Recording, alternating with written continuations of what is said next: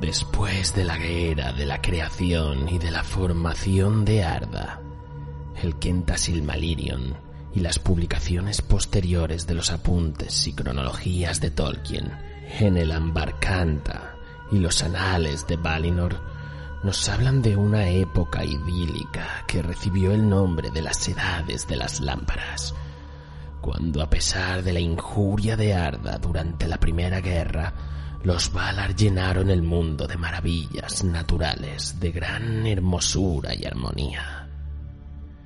Se llamó así a estas edades porque los Valar crearon dos colosales lámparas mágicas para iluminar el mundo.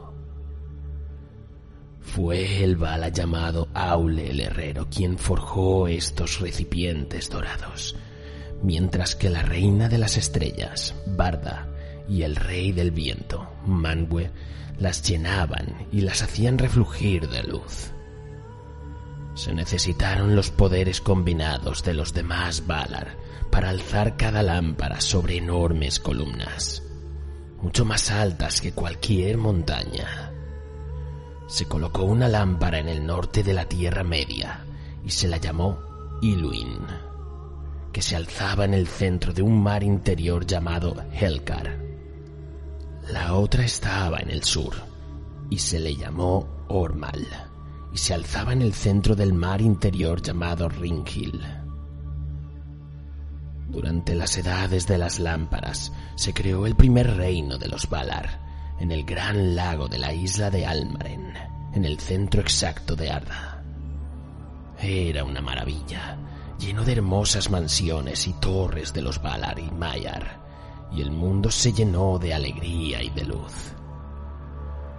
Esta era recibió también el nombre de Primavera de Arda, porque Yavanna, la dadora de frutos, creó los grandes bosques y las vastas praderas, y muchos pacíficos y hermosos animales y criaturas del campo y el agua. Pero Almaren no fue el único reino que se creó en ese tiempo.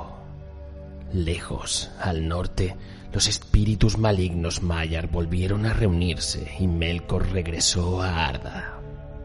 En secreto, mientras los Valar descansaban de sus tareas, Melkor alzó la enorme montaña de hierro, como un gigantesco muro que cruzaba las tierras septentrionales, y bajo ellas construyó una fortaleza del mal llamada Utumno. Desde aquel refugio comenzó a corromper las creaciones de los Valar y hubo venenos que se mezclaron con las aguas y los bosques.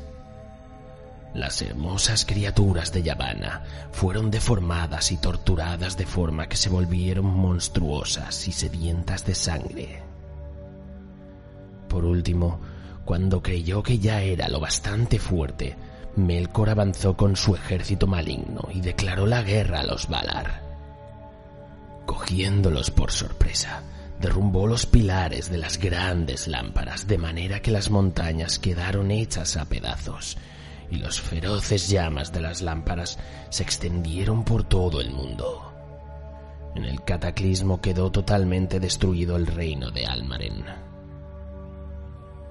Con este terrible conflicto terminó la primavera de Arda y el mundo quedó sumergido otra vez en la oscuridad a excepción de la luz de los destructivos fuegos de la tierra, envuelto en tumulto de los terremotos y el resurgir de los mares.